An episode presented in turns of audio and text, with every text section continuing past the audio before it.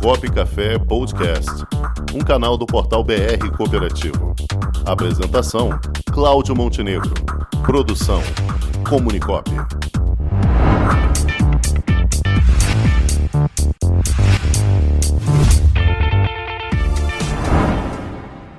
Já estamos aqui com a nossa limpadora da neve econômica, Miriam Lund. Olá, tudo bom com vocês? Boa Tudo bom? tarde, Miriam. Como Boa está? tarde. Tudo bem? Uhum. Tudo ótimo.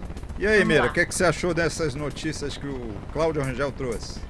É, não é assim uma grande novidade, né? É que a gente tem muita, a gente tem muita vontade, né, que o dólar volte a cair, a gente tem vontade que a bolsa suba, continue subindo. Então a gente tem um otimismo, mas o clima não tá para otimismo, né? Então, na verdade, o Brasil não está fazendo o dever de casa dele, a gente vem falando isso toda semana, que é a reforma administrativa para reduzir gastos e a reforma tributária. Ele apresenta um projeto lá para a Câmara, mas que na hora que você começa a analisar, você vê que vai ser todo mundo penalizado. Na verdade, é Parece que foi feito pela Receita Federal, não pelo Ministério da Economia, que o negócio é arrecadar mais, né? É verdade. Então, não é. Então, o que, que acontece? Vai afetar. E eu estava fazendo aqui uma análise, inclusive a classe média vai ser afetada.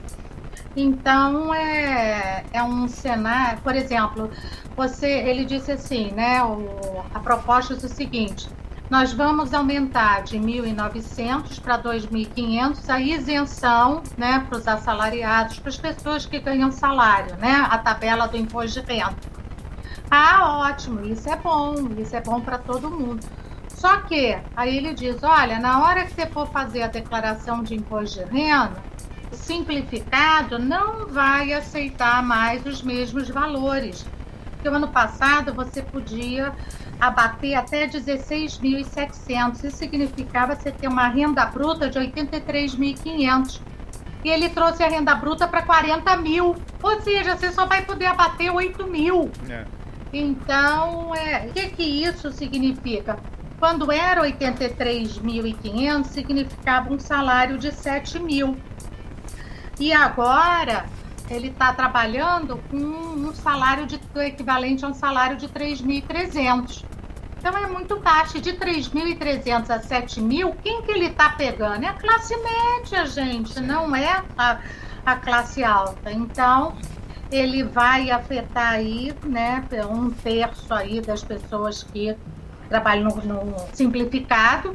Então, na verdade, essa tributação ela favorece, ela favorece então aqueles mais mais pobres, aqueles que têm mais dificuldade com baixo salário. Mas a classe média, como sempre, né, vai acabar pagando uma conta. E também as outras tributações que vieram para as empresas, as contas que estão sendo feitas é que não vai ter grandes benefícios, às vezes até aumento.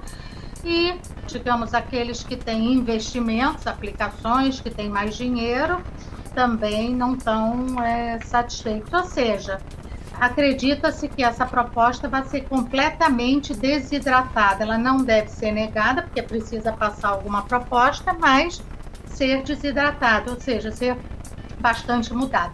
Então, esse aspecto é, do Brasil não está fazendo o dever de casa, isso pega na economia. Então, vem aquele lampejo de otimismo, dólar cai, e aí daqui a pouco vence a realidade, né? A realidade no e cru é que a gente está aí. Fora isso, a CPI trazendo surpresas também a cada dia, traz uma instabilidade para o mercado. Então, resumindo, Angel, né, que eu gosto de, né, eu sei que você gosta aí de coisas práticas, né? Então, vamos lá. O dólar não vai cair muito mais que isso. Inclusive, hoje está 5,27, tá? Ontem fechou 5,20, acabei de consultar agora, está 5,27. Então, ainda subiu é, mais um pouco, né? A Bolsa de Valores, que tinha caído para 125 mil, hoje está subindo, está 127 mil. Então, a Bolsa são coisas diferentes. Então, vamos analisar de forma separada, tá? O dólar. O dólar dificilmente ele vai ficar abaixo de 5. Ele pode vir e volta enquanto o Brasil não fizer o dever de casa, não acertar as contas dele. É como é, você na sua casa tá ali tapando o sol com a peneira, né? Tive uma receita extra agora porque a gente cresceu mais do que era esperado esse período, então, e aí você acha que está tudo bem, mas não tá, foi uma receita extra, não é uma receita que vai acontecer sempre. Então, é necessário fazer dever de casa é igualzinho, tá?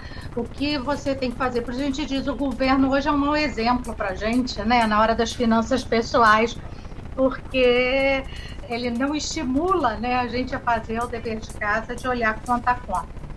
Então o dólar não deve cair muito e a bolsa, a bolsa ela tem se sustentado porque o que que acontece com a bolsa? A bolsa depende de entrada de recursos lá de fora, Angel. Então a bolsa não vive só do dinheiro dos brasileiros, ela vive de entrada de dinheiro. Então, se a gente for olhar, a bolsa brasileira não está tão cara quanto bolsas lá fora a gente vê isso pelo preço e expectativa de lucro. Então a gente vai calcular o PL. PL é o preço dividido pelo lucro esperado, né? O lucro quanto você vai ter aí de dividendo. Então a bolsa brasileira tem um PL menor do que as bolsas lá de fora. Então isso atrai dinheiro para cá. Mas por outro lado, se houver uma mudança internacional, o que quero dizer mudança internacional? O governo americano decida aumentar a taxa de juros, fazer mudança, reduzir os estímulos que ele vem dando, o que, que vai acontecer? Esse dinheiro que vem para o Brasil, ele sai daqui. Então, para quem é leigo em economia, o que, que eu preciso entender? Que quando vem dinheiro lá de fora para o Brasil, ele vem de duas formas ele vem sob a forma de investimento direto. Esse dinheiro é saudável, é bem-vindo, porque investimento direto é aquele você tem banco, você está investindo na produção e, consequentemente, empregos para o país. Então, são empresas vindo para cá, né? Então, isso é muito bom. Agora, por outro lado, a outra forma do dinheiro entrar é aquele dinheiro especulativo. Ah, o Brasil tá bom? Vem dinheiro. Agora tá bom Estados Unidos? Sai dinheiro. Agora tá bom Europa? Vai para Europa. Então, é um dinheiro que migra. Então, hoje a nossa bolsa de valores, ela ainda está bastante vulnerável a essa migração é, de recursos, tá, entre países. Esse dinheiro que, tá, que eu falei, né, que é essa forma de entrar de investimento direto no Brasil, ele está entrando e ele é que salva a gente, ele é que mantém a reserva do país alto, ajuda em empregos, então, e ele está, de certa forma, em equilíbrio. Reduziu, mas não a ponto de nos afetar. Então, explicado o dólar, né, e explicado a parte da bolsa, né, é, vamos entender agora o que, que pode é, acontecer lá fora, porque todo mundo fica falando, ah, notícia internacional, notícia internacional. Em toda economia no Brasil e lá fora, tá?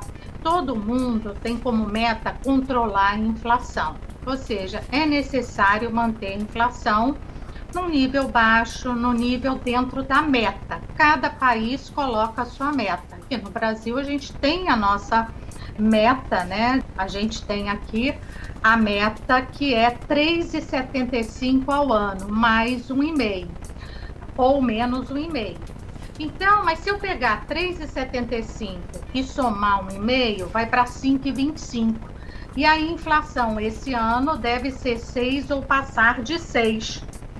Então, o que, que acontece? O Banco Central no Brasil começou a aumentar a taxa de juros e deve fechar o ano com essa taxa 6, 6,5, ou seja, mais ou menos igual à inflação ou ligeiramente acima.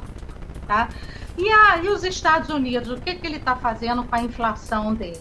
O governo está pensando da seguinte forma: olha, nós não temos o risco do Brasil da inflação disparar, aquela cultura inflacionária.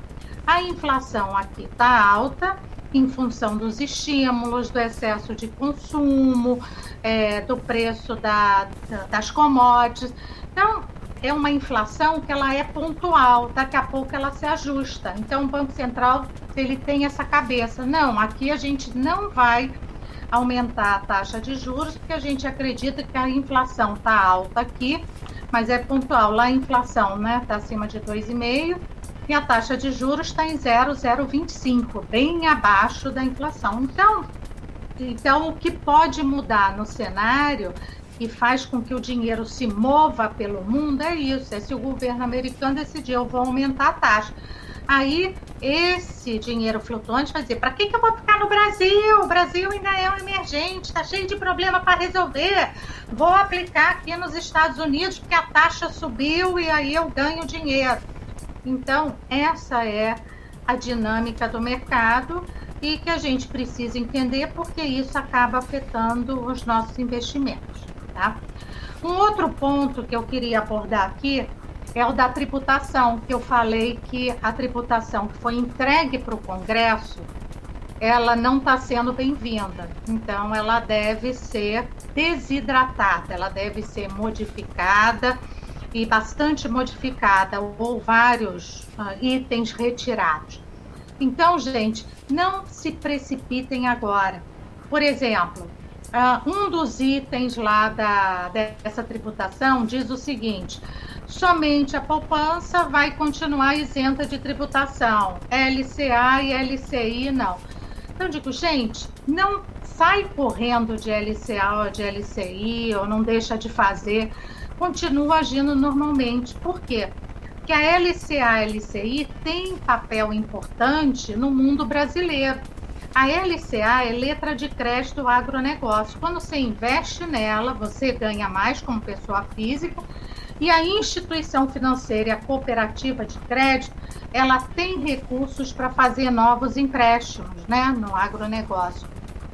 Da mesma forma, a LCI, letra de crédito imobiliário as você tem a tributação, né, a isenção da tributação, é beneficiado como pessoa física, e a instituição financeira ela tem dinheiro para fazer novos financiamentos imobiliários.